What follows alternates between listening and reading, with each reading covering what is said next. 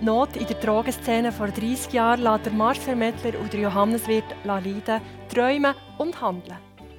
Ich habe Häuser gesehen mit Menschen durch alle Generationen hindurch. Kinder, Erwachsene, Senioren, äh, drogensüchtig, psychisch kranke Menschen, die sich gegenseitig ergänzen können. Entstanden ist nach Jahren intensiver Arbeit das Town Village in Winterthur. Jung neben alt, wohnen mit Zukunft im Fenster zum Sonntag.